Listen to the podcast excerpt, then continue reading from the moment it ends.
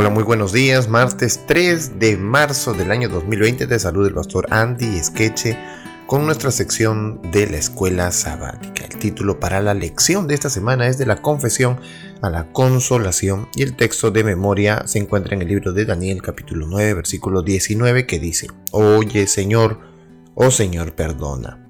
Presta oído, Señor, y hazlo, no tardes por amor de ti mismo Dios mío, porque tu nombre es invocado sobre tu ciudad y sobre tu pueblo. La lección del día de hoy, martes 3 de marzo, se titula El valor de la intercesión. Muy bien, vamos a darle lectura al libro de Daniel capítulo 9, versículos 5 al 13. Así que vamos rápidamente hacia nuestras Biblias para ver este texto porque tenemos que responder una pregunta muy importante para el día de hoy. Daniel capítulo 9 versos 5 al 13. Y dice así, hemos pecado, hemos cometido iniquidad, hemos hecho impíamente y hemos sido rebeldes. Y nos hemos apartado de tus mandamientos y de tus ordenanzas. No hemos obedecido a tus siervos los profetas que en tu nombre hablaron a nuestros reyes, a nuestros príncipes, a nuestros padres y a todo el pueblo de la tierra. Tuya es, Señor, la justicia y nuestra la confusión de rostro. Como en el día de hoy lleva todo hombre de Judá, los moradores de Jerusalén y todo Israel, los de cerca y los de lejos, en todas las tierras donde los ha echado a causa de su rebelión con que se ha rebelado contra ti. Oh Jehová, nuestra es la confusión de rostro, de nuestros reyes, de nuestros príncipes y de nuestros padres, porque contra ti pecamos. De Jehová nuestro Dios es el tener misericordia y el perdonar, aunque contra Él nos hemos rebelado. Y no obedecimos a la voz de Jehová nuestro Dios para andar en sus leyes que Él puso delante de nosotros por medio de sus siervos los profetas. Todo Israel traspasó tu ley apartándose para no obedecer tu voz, por lo cual ha caído sobre nosotros la maldición y el juramento que está escrito en la ley de Moisés, siervo de Dios, contra Él, porque contra Él pecamos y Él ha cumplido la palabra que habló contra nosotros y contra nuestros jefes que nos gobernaron, trayendo sobre nosotros tan, tan grande mal. Pues nunca fue hecho debajo del cielo cosa semejante a lo que se ha hecho contra Jerusalén. Conforme está escrito en la ley de Moisés, todo este mal vino sobre nosotros y no hemos implorado el favor de Jehová nuestro Dios, para convertirnos de nuestras maldades y entender tu verdad. ¿Qué importancia tiene el hecho de que Daniel siga diciendo que nosotros hemos hecho lo malo? Con, con lo que se incluye él mismo en los pecados que finalmente acarrearon esa calamidad a la nación. Pues bien, Daniel está tomando como si fuera el único representante, ¿verdad? Porque el resto no se ha humillado delante de la presencia de Dios a, pesar de haber pecado. Entonces es como si él, él fuera el que pidiera por todos. Bueno, la oración de Daniel es solo una entre otras oraciones de intercesión, notables incluidas en la Biblia. Esas oraciones tocan el corazón de Dios y por consiguiente, evitan el juicio y en cambio traen liberación de los enemigos. ¿Qué cosas son las oraciones de intercesión? Las oraciones de intercesión producen eh, que se afinan con el corazón de Dios, evitan un juicio y traen liberación de los enemigos. Por ejemplo, cuando Dios está dispuesto a destruir a toda la nación judía, la intercesión de Moisés detiene su mano. En Éxodo 32.7 al 14, números 14, 10 al 25. Incluso cuando la grave sequía está a punto de consumir la tierra, Dios responde la oración de Elías y envía la lluvia para, para revivir la tierra. Primera de Reyes 18. Entonces, ¿cómo actúa Dios? Al orar por los miembros de la familia, los amigos y otras personas o situaciones, Dios escucha nuestras oraciones y puede intervenir. A veces quizás lleve más tiempo la respuesta a una oración, pero podemos tener la certeza de que Dios nunca olvida las necesidades de sus hijos. Entonces eso quiere decir que Dios siempre intervendrá. Si es que un amigo, un compañero, un familiar, alguien no puede o no tiene la capacidad de orar, entonces nosotros podemos interceder, es decir, tomar su lugar. En este caso, Daniel desempeña el papel de intercesor o mediador entre Dios y el pueblo.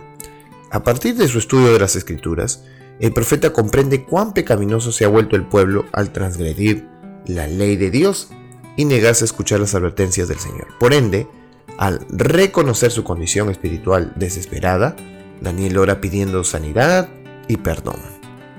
Pero el profeta también se identifica con su pueblo. En algunos aspectos Daniel ilustra el papel de Cristo como nuestro intercesor, según Juan 17. Sin embargo, hay una diferencia radical. Cristo es sin pecado, Hebreos 4:15, y por lo tanto no tiene necesidad de confesar un pecado personal ni de ofrecer sacrificios por el perdón personal, pero se identifica de una manera única con los pecadores. Al que no cometió pecado alguno, por nosotros Dios lo trató como pecador, para que en él recibiéramos la justicia de Dios, dice 2 Corintios 5, 21. En todo caso, el papel de Daniel es el papel de Cristo, y Cristo intercede por nosotros. De la manera que Daniel intervino por su pueblo, Dios también interviene por su pueblo a través de Cristo. Si ustedes reúnen todo lo bueno, santo, noble y amable en el hombre, y luego lo presentamos ante los ángeles de Dios como si desempeñaran una parte en la salvación del alma humana o como un mérito, la propuesta sería rechazada como una traición. ¿Qué nos enseñan estas palabras acerca de nuestra necesidad de un intercesor en nuestro favor? El intercesor, en primer lugar, debe ser igual o parecido o tener la condición de nosotros, si es que va a ser nuestro intercesor, ¿verdad? Jesús cumple esas dos, porque fue completamente humano, completamente divino. El hombre por sí mismo no tiene nada bueno, es decir, que depende de alguien para acercarse a Dios. Y no podemos poner dependencias para el hombre eh, estatuas, porque las estatuas no hacen nada. Fotos tampoco, porque las fotos no hacen nada. Cosas inanimadas no harán nada por el ser humano. Almas, pero las almas son seres vivientes, no son seres muertos. Entonces, no hay forma, necesitamos de alguien vivo que haya pasado la experiencia de la humanidad y pueda estar delante de la presencia de Dios. El único que corresponde, Jesús. Tercero, los méritos de Cristo. Cristo fue sin pecado, nosotros pecamos todos los días. Entonces, gracias a Cristo que no pecó nunca y está en el cielo, puede librarnos de nuestro castigo, que es la muerte eterna, y conservar la vida aún todavía. Así que necesitamos un intercesor. Sí, necesitamos un intercesor. Necesitamos a Cristo Jesús en el reino de los cielos para que Él pueda eh, abogar por nuestra vida. Abogado tenemos a Jesucristo el único que es justo. La oración de esta mañana, la oración de intercesión, nos enseña realmente que nosotros podemos confiar en Jesús como nuestro único intercesor. Cuando usted lee el verso 5 al 11 encontrará allí un quiasmo también, ¿verdad?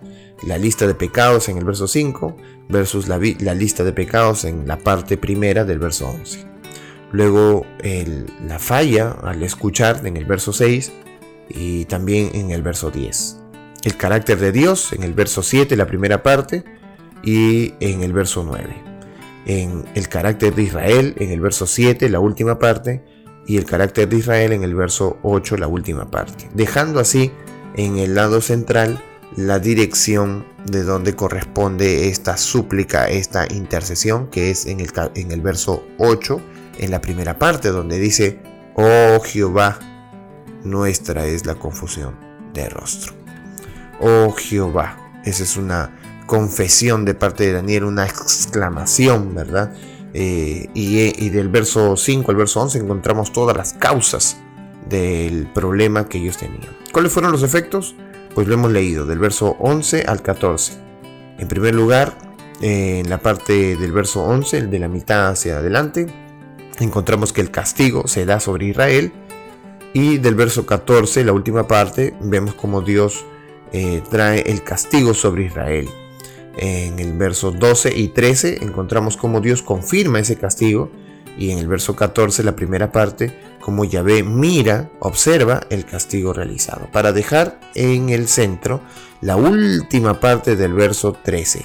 ¿Cuál es el pedido de Dios? ¿Cuál es el efecto que debería realizarse? para convertirnos de nuestras maldades y entender tu verdad. ¿Qué es lo que Dios quería? ¿Qué es lo que Daniel estaba expresando? Era la verdad divina de que se arrepintieran. La oración de intercesión tiene como efecto el arrepentimiento. Que Dios nos bendiga en esta mañana y podamos cada día estudiar la Biblia a través de la escuela sabática.